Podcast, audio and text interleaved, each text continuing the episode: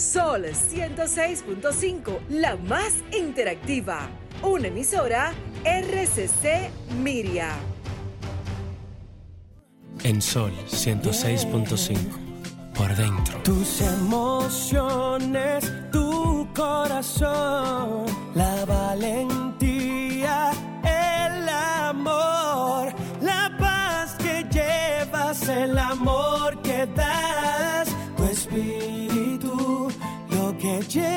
por dentro, por dentro, por dentro, lo que llevas por dentro.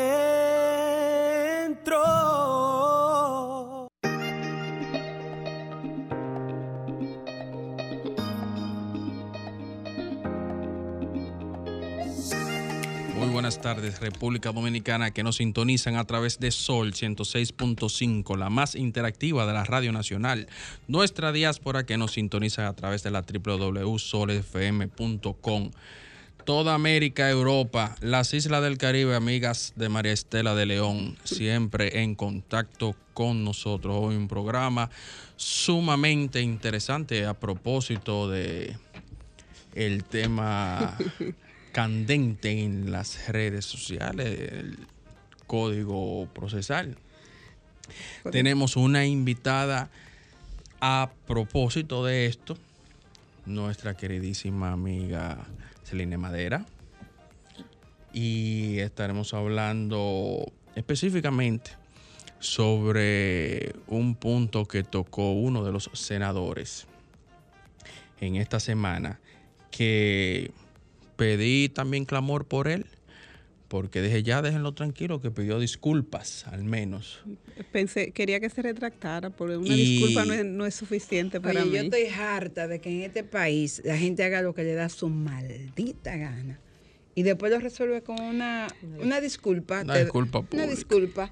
Te echan ácido del diablo, una disculpa. Te dan un tiro, una disculpa. Y todo es una disculpa. Mira, aquí hay que enseñarle no solamente a la clase política, sino a todos los ciudadanos a que las palabras tienen poder y mucho y crean una reacción, la reacción que, que ha concitado, ¿verdad? Sobre todo en las mujeres y más en aquellas que trabajamos en pro de, de que las mujeres se empoderen y avancen.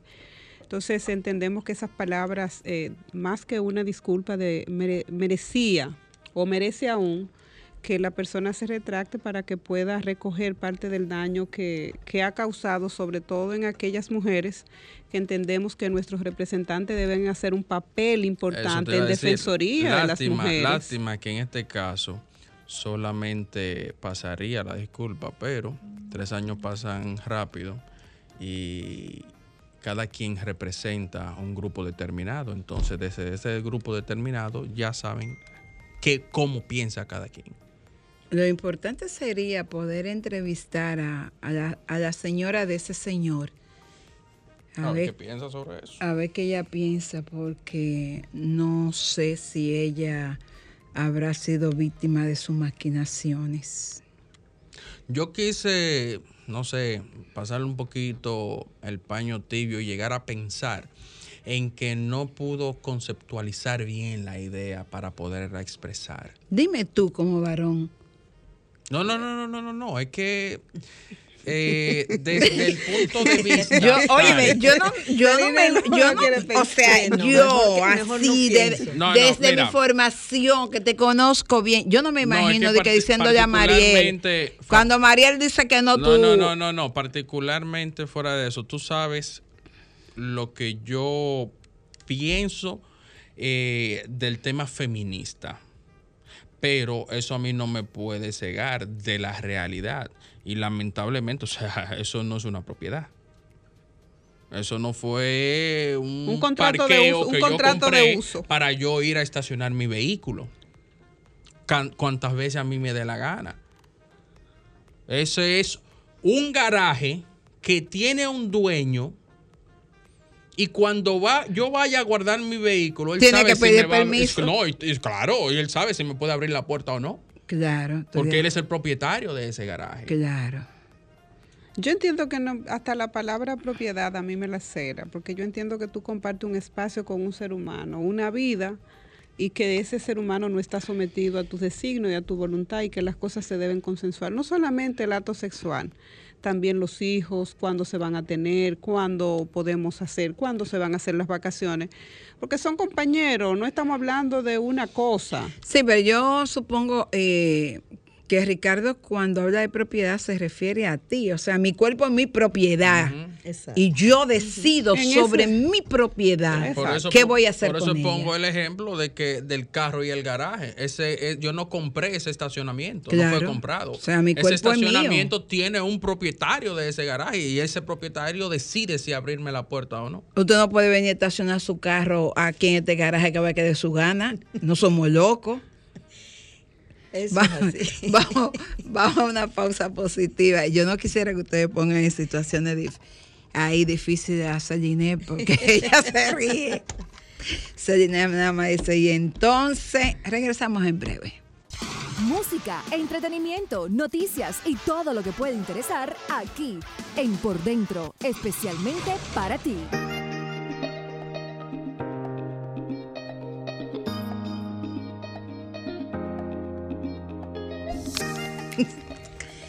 ¡Ay! Hay locas y hay locos, definitivamente. La Mi verdad, abuela siempre decía Carmen Luz que afuera hay más que allá adentro, refiriéndose a- a- al 28. es verdad, definitivamente. Un pero- saludo a mi amigo y hermano Ramón García que me acaba de, de enviar un audio con un muy buen consejo. Claro, de- eh, recordándote que en tu casa María eres la jefa, eso está bien. Mando yo, pero se hace lo que Mariel diga. Sí. O al final manda ella y, y- y- tú terminas saliéndote con la tuya. Conocemos el expediente. bueno, quiero aprovechar para eh, saludar, felicitar a, a mi equipo, mi gente bella de la Academia Dominicana de Periodistas de Arte y Espectáculo. Hoy tuvimos un interesante taller sobre copia privada, súper, súper interesante, organizado por la Sociedad de Autores, Escritores y todo lo que tiene que ver con derecho. Con letra y lápiz y Eh, papel. Sí, y fue un taller sumamente interesante porque en definitiva decía eh, Pochi que tú te pasas la vida entera viviendo, escribiendo y haciendo arte y al final el que menos vive de eso eres tú.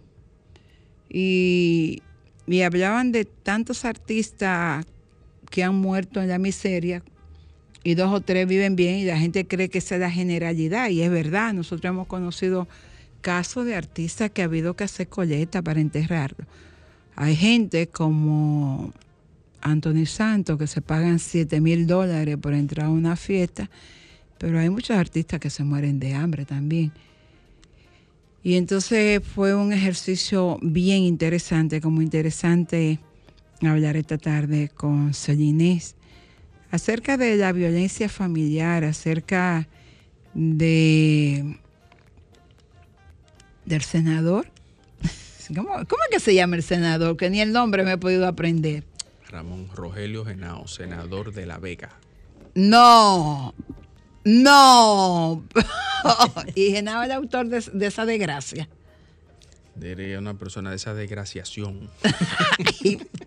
Ay, Dios, pero yo creía que era como, Emma, no voy a emitir ningún juicio, porque yo pe- pensé otra cosa, Jesús Santísimo. Mira, no- nosotros hemos querido, y qué bueno, Carmen Luz, que tú Ay, tuviste Dios. la iniciativa de que trajéramos a una profesional de la psicología como Celine Madera que trabaja el tema, porque queremos aprovechar ese estado de conciencia que le hace falta a la ciudadanía y al pueblo dominicano para entender la violencia contra la mujer. No, y que una mujer que vela por la salud emocional de las personas, en un momento en el que yo observo a la gente y me doy cuenta que emocionalmente están terminal.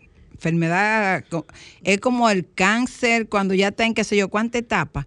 Así están las emociones de los dominicanos. Nada más hay que ver a la gente en la calle eh, manejando, hablando, reaccionando y tú dices, pero y fue loco que se volvieron después. La pandemia no era para que uno fuera mejor.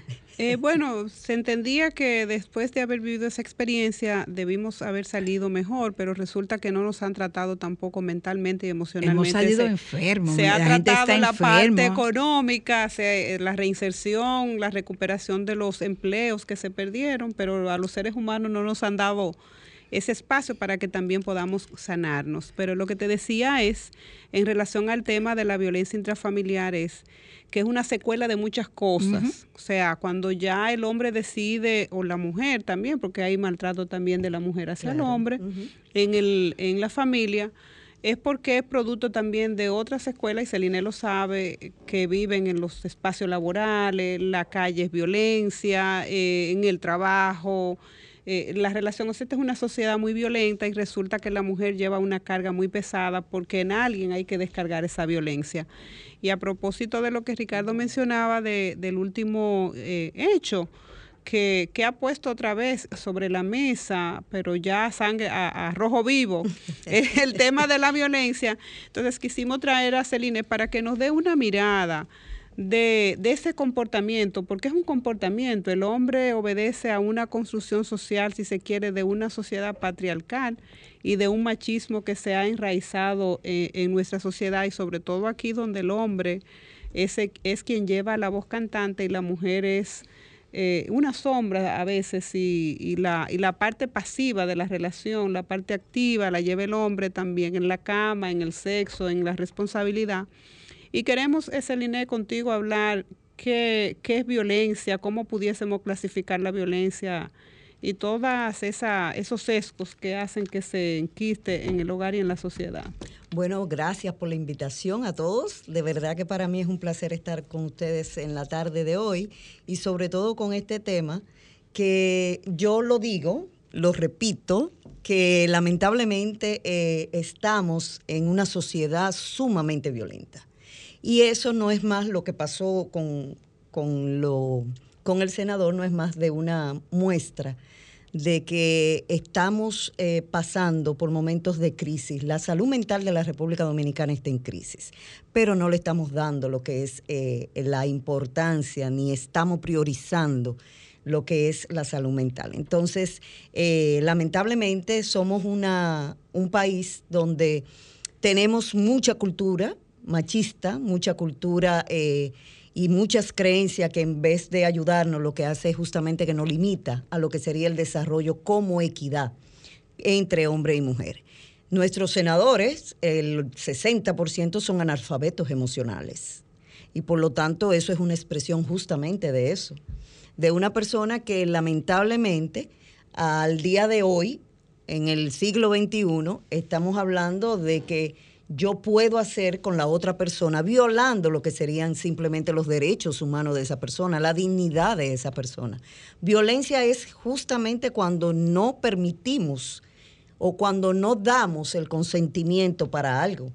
Si tú me dices a mí que un esposo, por el simple hecho de ser mi esposo, o de ser mi novio, o de ser mi concubino, eh, ya yo le pertenezco, ya yo soy una propiedad que cuando nos casamos, en el caso de que estén casados, yo firmé un acuerdo de propiedad, eh, estamos tratando eh, de fomentar lo que sería la violencia, porque ¿cómo le decimos a ese hombre después que no implemente la violencia en, en el hogar? Mira, se ha querido minimizar que, que, el consentimiento, bueno, si no te dan el consentimiento uh -huh. no hay violación, pero entonces a mí me gustaría eh, recabar contigo ese parecer para una mujer que, que le hacen el acto sexual sin uh -huh. su consentimiento.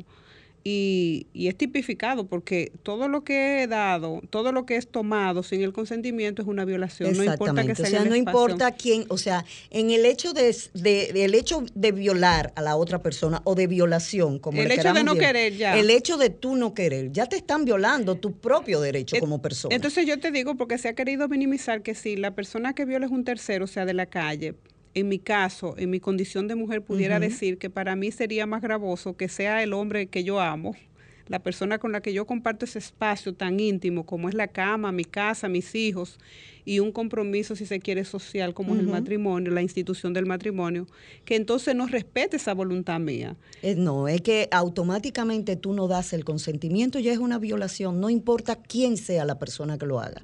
El esposo, el papá, el primo, el tío, un desconocido, una persona que te acecha en una esquina y lo haga, es una violación. Pero no tanto por el hecho de ser violación, es que ya eso es un trauma. Independientemente de quién sea el agresor, ya le provoca a la persona psicológicamente un trauma. Pero, y no- y Entonces- no es más gravoso que sea tu pareja, o sea, la- al que tú vas a ver todos los días, que a otra persona que posiblemente no te conozca, no sabe quién tú eres, tú no eres pareja de él y no tiene un vínculo afectivo contigo. Claro que sí, porque eh, cuando tú no tienes, eh, lo que a ti te duele en realidad no es la violación, lo que a ti te marca en realidad no es la violación, lo que provoca el trauma no es la violación, es el vínculo afectivo que tú puedas tener con esa persona. Entonces, en ese sentido, es más frustrante, es más impotente para la mujer que sea justamente el, el- el esposo o la persona que está para cuidarme o protegerme o ser mi compañero de vida.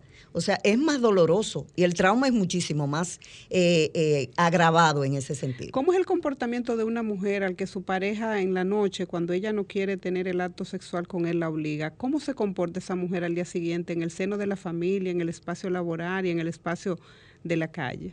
Mira, eso va haciendo un cúmulo de frustración, un cúmulo de impotencia y no hay una cosa que haga más daño que lo que es un círculo vicioso entre frustración e impotencia. ¿Por qué? Porque con eso tú puedes llegar a lo que es incluso a la locura.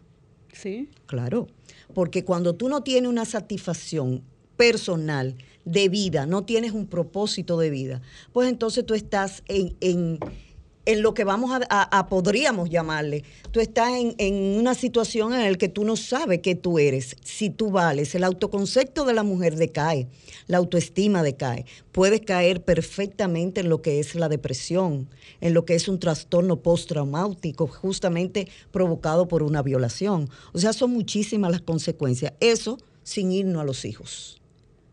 ¿Cómo, cómo tú defines Porque la- entonces cuando nos vamos a los hijos ya son conductas aprendidas. La mayoría de las personas que son agresores han vivido en, en casas agresoras. el- De por- parte por de padre o de parte de madre. Por el círculo de la violencia. Claro ¿verdad? que sí. Entonces, ¿qué pasa?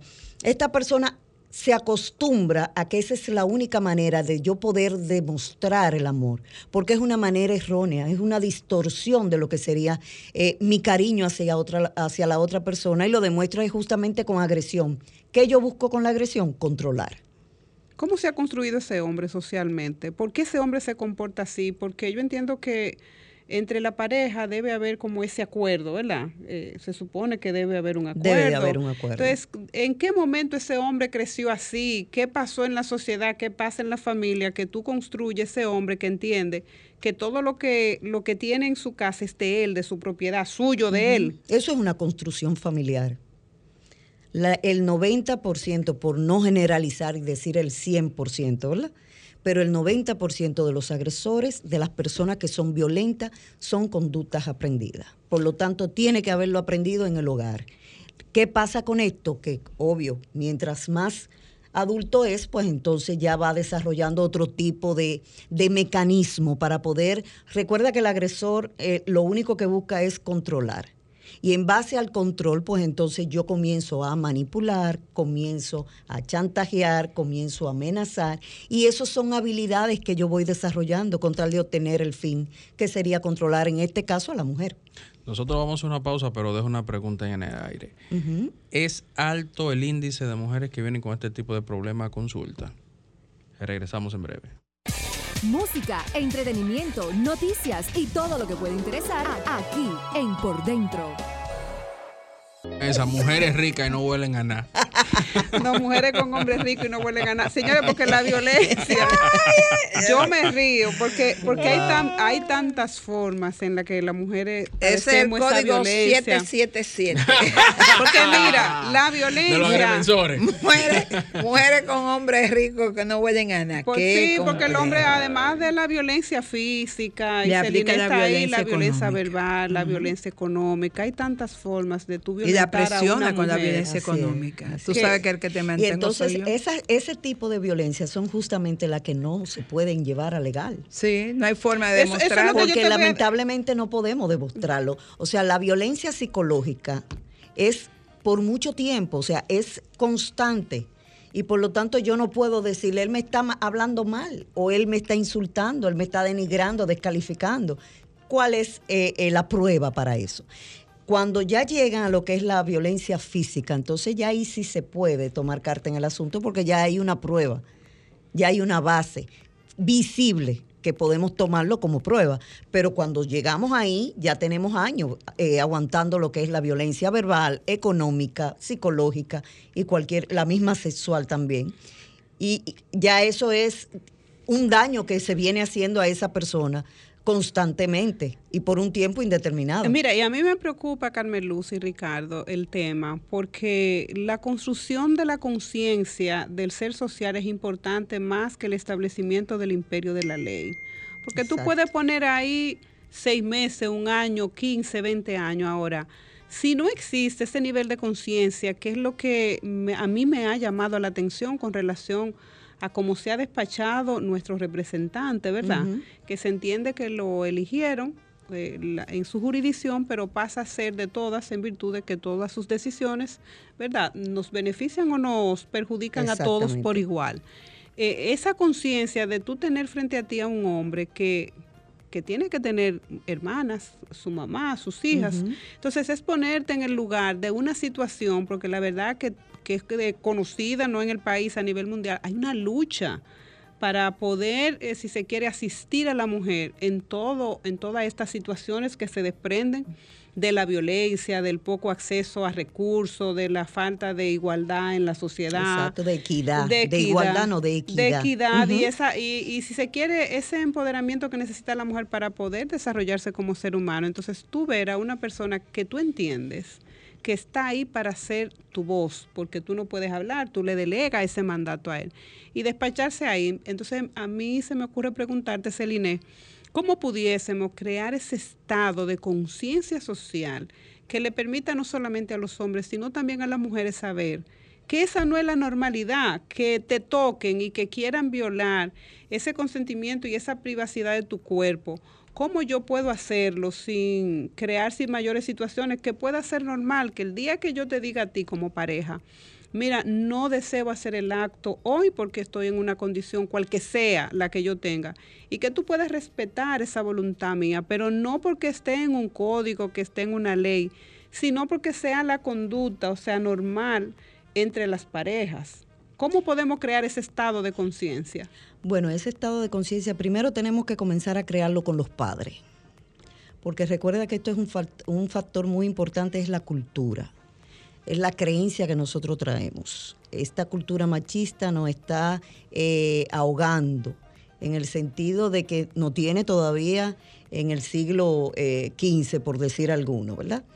Eh, luego, dar lo que es educación sexual en las escuelas, eso sería una parte muy importante. ¿Por qué? Porque le vamos a enseñar a los niños cómo tratar a la otra persona, lo que es el buen trato. O sea, usted no puede pensar que la otra persona le pertenece, porque usted con esa persona no le pertenece. Esa persona es un ente, primero social, biológico, psicológico, que tiene independencia aparte de que tiene derechos y tienen que respetarse esos derechos. El derecho a la dignidad es un derecho que lo tienen tanto hombres, mujeres, niños, ancianos, todos. Y por lo tanto, cuando usted eh, forza a una mujer o forza a un hombre, porque también estamos hablando de que aquí hay muchos hombres que son agredidos y hay muchos hombres también que, Que que son maltratados. Y de mala son- manera, que son son, acosados. Exactamente. hay mujeres que Entonces, acosan de mala que- manera. Perfecto, entonces eso hay que tomarlo en cuenta. O sea, el, el buen trato tiene que venir de parte y parte. Por eso es la importancia de que se le enseñe lo que es la equidad, no la igualdad, porque no vamos a ser biológicamente, socialmente, fisiológicamente no somos iguales, pero sí tenemos un derecho de equidad, un derecho de que ante los ojos de Dios y ante la ley somos iguales, aunque biológicamente no lo seamos Somos diferentes. somos diferentes, porque la estructura biológica del hombre y la estructura biológica de la mujer es totalmente diferente. Entonces tenemos que tener eso eh, pendiente y dentro de la casa, esa reestructuración familiar, el hombre tiene que educarse. El hombre tiene que saber cómo expresar sus emociones. El hombre actúa por lo que es el cerebro rectilíneo, por el cerebro de los impulsos, de la ira, del, del correr, del, del, salir de una situación X, que yo me imagino que fue lo que le pasó al senador, que el, el, inconsciente lo traicionó y entonces reaccionó eh, en manera a, a su cerebro rectilíneo. Pero tenemos que estar y crear conciencia. Ahora bien, desde los medios de comunicación también tenemos que tener lo que es una responsabilidad social con relación a lo que es la salud mental, para que se pueda trabajar estos temas desde la base, desde la casa, desde las escuelas, y que podamos entonces desarrollar niños y niñas, ¿verdad? Con criterios claros, precisos de lo que es la sexualidad y que ellos mismos sepan cuáles son los límites que se deben de tener para que puedan entonces desarrollarse de una manera más sana. Había una pregunta Sí, que Ricardo sí, que había dejado en el aire. en el aire, Ok. que cuál, es, ¿Cuál es el índice de mujeres que vienen a consulta con este- específicamente con este tema? Pero también cuál es el porcentaje que ustedes pueden discernir a resolución. Mira, el índice es muy bajo en realidad. Y en el tiempo de la pandemia, pues pudimos de- eh, comprobar mucho eso. ¿Por qué? Porque todo estaba cerrado. Eh, eh, muchos especialistas dijeron que re- se redujo la, el- la violencia intrafamiliar, sin embargo, no fue que se redujo, fue todo lo contrario. Lo que pasó fue que como no había dónde denunciar, como todo estaba cerrado, pues entonces obvio que las denuncias no, no fluían como deberían de, haber fluido. Pero eh, la violencia en, eh, con la mujer, esta no, hasta que ella no tome conciencia y hasta que ella no entienda cuál es la manera correcta de tratarla o de tratarse como pareja, eh, es difícil que ella lo reconozca. Y por eso el índice no todas llegan eh, por muchísimas razones y por muchísimos factores. No todas llegan a lo que es denunciarlo y mucho menos llegan a lo que es terapia. ¿Tú crees que se ha Cuando normalizado esto eso? pasa es porque ya se desborda el vaso. Cuando ya ellas se ven que lamentablemente su integridad está corriendo peligro o la de sus hijos. Y de cada 10 cuando llegan, ¿cuál, se- ¿cuál tiene solución? ¿Cuál problema se van satisfechos hacia atrás? Si tienen el manejo adecuado con relación y la oportunidad para poder llevar lo que sería esa, esa secuencia de terapias y esa secuencia de apoyo emocional, pueden salir perfectamente de, de- de lo que sería el ciclo de violencia y volver a, a encaminarse, recordando que esto es un trauma, ¿eh? Y es un trauma que estas mujeres han vivido prácticamente en muchos años de su vida y lo más probable que sea también la época productiva de ella de vida, ¿verdad? Entonces, si ellas tienen la oportunidad, si ellas tienen lo que sería eh, ese acceso a lo que sería la salud mental, y por eso eh, en este espacio quiero eh, dar a, a- conocer un proyecto de ley que tiene el diputado Aníbal Díaz, donde quiere que se, se le lleve a, a todo el país o a todas la- las personas lo que es la salud mental. En lo que es el tratamiento, el- lo que es también la- el internamiento, los medicamentos, tanto en el aspecto psicológico como en el aspecto psiquiátrico. Y ojalá que eso pueda ser un proyecto de ley, porque lamentablemente la salud mental en la República Dominicana ha sido una cenicienta. Y los gobiernos, porque no es uno ni dos, sino los gobiernos históricamente tienen una responsabilidad con esto de la salud mental. Yo tengo aproximadamente cinco años desde este micrófono abogando por inversión pública Exactamente. a la salud mental. El, Wow. el- el- el Estado tiene que reconocer que ahora mismo estamos pasando por una pandemia justamente de salud mental, aparte de la pandemia que ya conocemos, ¿verdad? Estamos pasando por una pandemia y tiene que ser prioridad, obligatoriamente. Vamos a ir a nuestra última pausa y regresamos. Música, entretenimiento, noticias y todo lo que puede interesar aquí en Por Dentro. Música, entretenimiento, noticias, todo eso puedes disfrutarlo en tu espacio Por Dentro, un espacio diseñado especialmente para ti.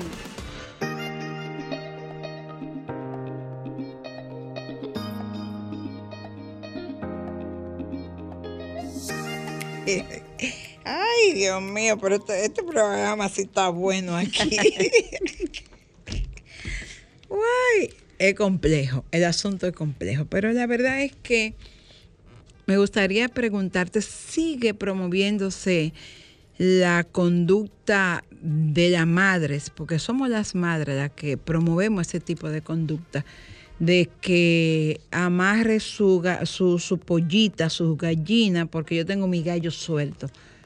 Yo no, nunca he acabado de entender, y lo escucho, lo escucho. Y ese gallo Y que es- se presa en la cama, y que es- no se le puede decir que no, porque cuando va con el ala, tú sabes. Sí, esos son, esos son conceptos No. eh, Construcciones, sí. esos son conceptos. Y el de- muchachito, Eh, va, cre- lo- el muchachito lo va que- creciendo sabiendo que eres un gallo. No, no, no, no, no, no, no. Pero eh, expresan, pero no saben el significado. Sí. Es un gallo. Claro. Sí, pero también lo están hiriendo, porque a mí me dicen que yo soy un gallo, ahí está jodón la cosa. Lo que pasa es que el gallo ahí en el sentido Recuerda de, que de- eh, el gallo son fracciones de segundo. No, pero no, no, eh, problema. esa, esa comparación Ahí de hay ese una ga- limitación Claro. grave. Pero la Una comparación de ese gallo ahí no es de tiempo, es que No. tiene mucha. Sí. Sí. Ay, de león, es un león. Exacto. Es un O el tigre, o el Es un tigre. tigre. Tigre, sí. Ese hijo mío va a ser un tigre. Le gustan tigre. todas las muchachitas. Sin embargo, se a las celebra. niñas no le podemos Ah, no, decir porque a la niña si Porque le gustan todas las muchachitas, una prostituta, esa muchacha, va a ser, esa muchacha va a ser una va- vagamunda cuando Ay, crezca. perdiste tu dinero, porque eso no va a servir. Eso no va a servir. Todos los ¿Eh? muchachitos les gustan. Mira, cada vez que Sí. pasa un muchachito ya lo mira. O sea, la O muchachita. sea, no, esos son, esos sí. son concesiones culturales que lamentablemente hace esa división de que el hombre puede, la mujer no. Tú sabes que yo esta semana estuve muy de acuerdo con Chedi García con relación al seno que se le salió o se lo sacó, no me importa. Pero ella decía, eh, los hombres andan con su teta al aire y nadie dice nada. A una mujer se le sale una y es un escándalo. Entonces yo no acabo de entender esa, esa, esa doble conducta, esa doble moral de uno. Nosotros somos una sociedad de doble moral. Y yo recuerdo con, con mi hija pequeña que a mí me decían que el seno mío era el seno del pueblo. Porque cada vez que esa muchacha gritaba, yo sin problema venía para ver mi hija, pégate ahí. Pues necesitaba alimentarla. Y para mí eso era algo tan natural. Y entonces decía Chedi eso, o sea, una madre está dándole el seno a un niño y todo el mundo tiene que mirar. Un hombre, yo lo veo ahí en el mirador con el dorso afuera corriendo y, nadie se para a verle la tetilla a los hombres que la llevan al aire. Pero si es una mujer que va corriendo sin brasier, eh, ya tú, tú No, no, supiste, no, ya viral. Viral, pero, pero, hay una, totalmente pero viral. hay una construcción de la sexualidad en cuanto al cuerpo de la mujer también. Claro que sí, o sea, to- eh, todo eso va muy ligado a lo que es la cultura que nosotros tenemos. Y la cultura machista va aumentando lo ¿Cómo que es que se coge hombre. esto, Franklin? Que yo y, siempre, la, déjame- y la cultura Eh, feminista va a ver, disminuyendo lo que se- son los eh, derechos de la mujer. Hola, buenas. Sí, buena, la de en vivienda. Hola. Carmen Luz, Marcela, Ricardo, ahora, eh, ahora, Celi- Celine. Sí, Celine. Sí, Hola, ¿cómo sí. está? Muy bien, muy bien. Fíjate, como dijiste tú ahorita, eh, Carmen Luz, yo también estoy harto de que la gente haga diablura y después hay a pedir perdón. Así se matan y también piden perdón. Sí, Pero aquí mira, todo es con una disculpa que se resuelve ahora. Respecto a eso que ustedes están tratando sobre el machismo de que se le enseña a, la- a la- a los muchachos, eh, es el vecino, eh, eh, Maricela, que ve, el- eh, ve al vecino saliendo de un hotel, ahí mira ese tiguerazo. Sale la mujer, ve a la vecina, y eh, mira ese cuerazo, mira. Así es. ¿Tú entiendes? Bueno, gracias. Buena, hola. Sí, buenas tardes. Hola. Sí, me voy a reservar el nombre. Cuando yo estaba en mi edad de unos 12 años, yo estaba enamorada de un muchacho. Y la mamá le dijo a mi mamá, amarre su perra, que mi perro está suelto. Y eso a mí me marcó para siempre. Claro, incluso Oye, son palabras discriminatorias. Sí. O sea que eh, por ahí, por ahí lamentablemente vamos. Yo siempre te hago el cuento de que yo estaba caminando con un vecino mío, la muchachita le dijo, vecina, Dios le bendiga a su perro. O sea, Uno no- se ríe, sí, pero lamentablemente eh, esa es eh, la o estructura sea, que tenemos. eh, eso es lo que se, eh, se vende. O sea, amarre Es su perra que mi perro está. Yo no entiendo, no entiendo. Y anda con rabia. Y entonces después tiene uno que da su mea culpa con... con Ay, bueno, con, con- con el mea culpa, la disculpa. ¿Cómo se llama? La que grabó la perra. La que, que- la que está con J Balvin. Ah, esa Eh, misma. Ah, sí. sí. Entonces, imagínate Ese tú. personaje. Eh, eh, ella. Celine, ¿cómo se expresa eso en la cama? Un macho, un hombre, un No, una perra y un perro. y una mujer sumisa. Eh, porque también es un asunto de la construcción, no solamente social, sino de la mentalidad de todos seres que tienen que compartir en una cama en condiciones desiguales, porque no es lo mismo el empoderamiento y la seguridad que tiene el hombre al momento del acto sexual que la que tiene la mujer, producto también de esa construcción social. Ok. Primero bajar lo que es esa construcción social del hombre y que el hombre se eduque, y que el hombre sepa que realmente cuando tiene a una persona a su lado, el amor no puede doler. El amor tiene que ser de ambos. Tiene que haber una, una complicidad entre la pareja. Por lo tanto, usted tiene que respetarme y yo tengo que respetarlo a usted. Claro. Y la mujer, por lo tanto, también cambiar su, su estructura y pensar de que tampoco a ese señor yo tengo que faltarle respeto. Tenemos que estar conscientes los dos de cuáles son nuestros roles. Nosotros queremos eh, eh, sustituir roles sin estar en la capacidad ni física, ni biológica, ni emocional de sustituir roles de nadie. Ni la mujer el rol del hombre, ni el hombre el rol de la mujer. Por lo tanto, lo que tenemos que tratar es de que se- haya una complicidad entre los dos. Por eso es la importancia de que nosotros eduquemos en el buen trato. Y el buen trato comenzamos desde el hogar. Que el hombre sepa cómo tratar a la mujer. Hola. Y que la mujer sepa cómo tratar a su hombre. Buenas. Buenas tardes. Para que me den la dirección de ustedes, cerca de que están o algo así, por favor. ¿Cómo fue? ¿Me puede dar la dirección de ustedes, por favor? La dirección de, la- de nosotros, de la emisora o de la doctora. De la emisora. En la Alberto, Alberto Larancuén. Casi esquina Roberto, Roberto Pastoriza. Pastoriza. Gracias, Celine, porque tú nos estás dando esta explicación muy amplia y haciéndonos entender que es horizontal. Claro. Es una cosa de dos. Exactamente. Porque mira, María Teresa ahí, arriba de uno ahí.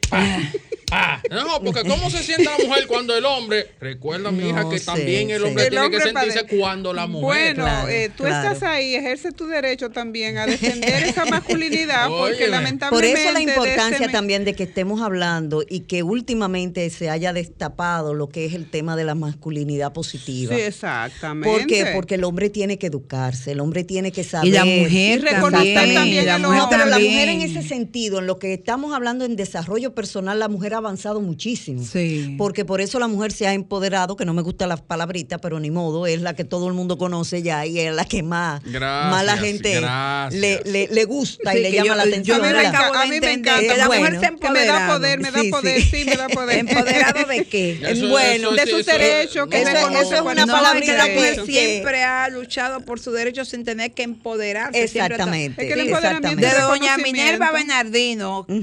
A la mujer El empoderamiento es reconocimiento, hermana, no tiene nada que ver peyorativo. Esa En- palabra no duele, esa palabra al contrario. hace Pero que se la ha mujer tenga distorsionado su conciencia. significado. Sí, Claro que y ahí sí. es que va. Y en eso estoy de Y acuerdo es que va. contigo. No es peyorativa, pero tampoco. Sí, sí. eh, No eh, es peyorativa, pero se está utilizando para Sí, ser y, peyorativa. y se ha malinterpretado. Se ha Hay mujeres distorsionado lo creen que es el su de- hecho de sí. empoderarse significa imponerse. Exacto. Exactamente. No es lo mismo. Sin embargo, No. nosotros tenemos No años luchando por el derecho a la mujer, Claro. ¿verdad? Entonces estamos con el falso empoderamiento, como yo le llamo, lo que estamos es haciendo justamente lo que nosotros estamos negativo reclamando que no nos hagan. Claro, la palabra como claro. tal, fíjate que tiene como, es muy acentuada Sí, sí. y, y como que pesa. A mí me gusta, sobre todo cuando la mujer entiende lo que le corresponde y va por ello. Claro, cuando, cuando tú entiendes lo que te corresponde, va por ello, pero sin pisotear ni manipular a nadie, ¿verdad? Pues entonces, claro, y no está mal. Lo ideal sería que ambos, el hombre y la mujer, se empoderen Eso es lo que yo creo. y que que lo- ambos se desarrollen para un bien común que vendría siendo su familia. En eso estoy totalmente de acuerdo contigo. Yo entiendo que el empoderamiento tiene que ser de unidad, de que caminemos en la misma dirección sin quitarnos espacio, Fíjate cómo la sin maltratarnos, sin humillarnos, porque al Exacto. fin y al cabo somos uno en dos.